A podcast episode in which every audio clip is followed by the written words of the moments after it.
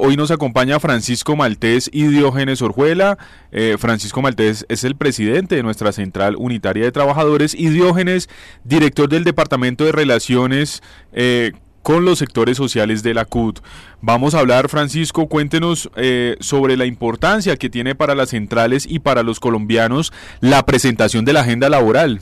Las relaciones laborales en Colombia tienen un código sustantivo que tiene cerca de 70 años, que no está compasado con la constitución política del año 91 ni con las sentencias que han emitido las altas cortes en materia de derechos laborales.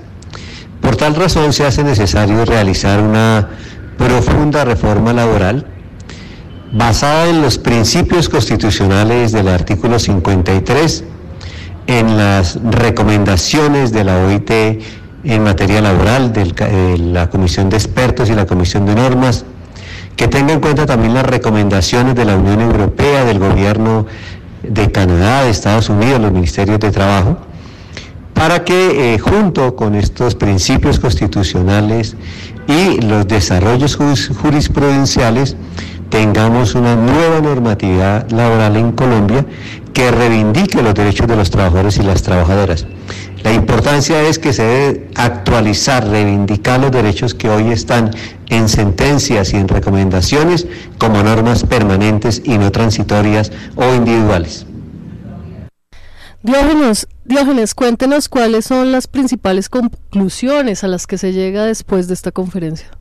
La realización de la Conferencia Nacional del Trabajo como una iniciativa de la CUT, la CTC y la CGT eh, tiene de positivo como primera medida eh, la iniciativa.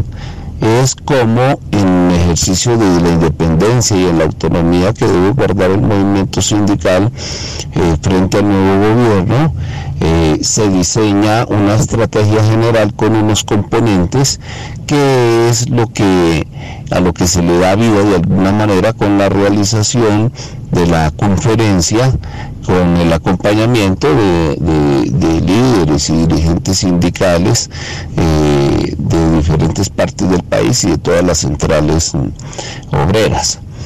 Eh, el evento, con el evento lo que se trata es de posicionar la propuesta, porque será la propuesta que se discutirá en el contexto eh, tripartito que se debe discutir. Es claro suponer que el gobierno tendrá sus propuestas, como lo ha venido evidenciando la señora ministra del Trabajo, Lorena Ramírez, y se supone que eh, los gremios económicos de, los empleadores estarán presentando de igual manera eh, eh, alguna serie, alguna cantidad o estructurarán alguna propuesta.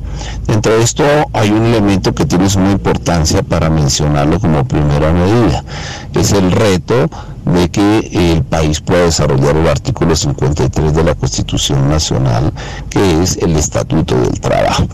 La CU debe elaborar un estatuto del trabajo que debe igualmente ser sometido a discusión y análisis y confrontación con otros proyectos que también dentro de la lógica van a, van a, resultar.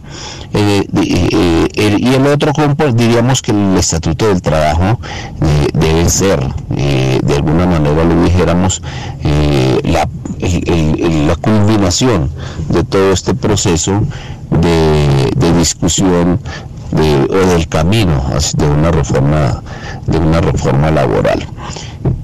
De igual manera, sin embargo, de igual manera también se trata de hacer un compendio de, de, propuestas dentro de tres estrategias. Una estrategia que es el de las políticas, de la voluntad política, las cosas que deben expresarse desde la voluntad política del, del, del gobierno que es las garantías para el pleno ejercicio de la libertad sindical. Pero la otra son los asuntos que pueden resolverse mediante proyectos de ley que tendrían algún tránsito en el, gobierno y otro mediante decretos. Eso tiene un importante paquete que por decir de alguna manera eh, establecer claramente que no puede haber pactos colectivos en donde existan eh, sindicatos, eh, tiene que hacerse a través de un proyecto de ley pero de igual manera definir que, y reglamentar la negociación multinivel para eh, fortalecer la negociación colectiva en Colombia. Eso puede hacerse mediante un decreto del gobierno. Establecer un, piso de protección social para quienes no tienen empleo en Colombia. Eso es algo que se puede resolver o con un decreto o con un proyecto eh, de ley. Son diferentes estrategias y dentro de lo que es, del, del acumulado que se ha presentado, pues tiene que ver indiscutiblemente esas, tienen que ver esas, eh, esas estrategias. Le agradecemos a Francisco Maltés y a Diógenes Orjuela por habernos acompañado en este segmento del informativo radial de la CUT.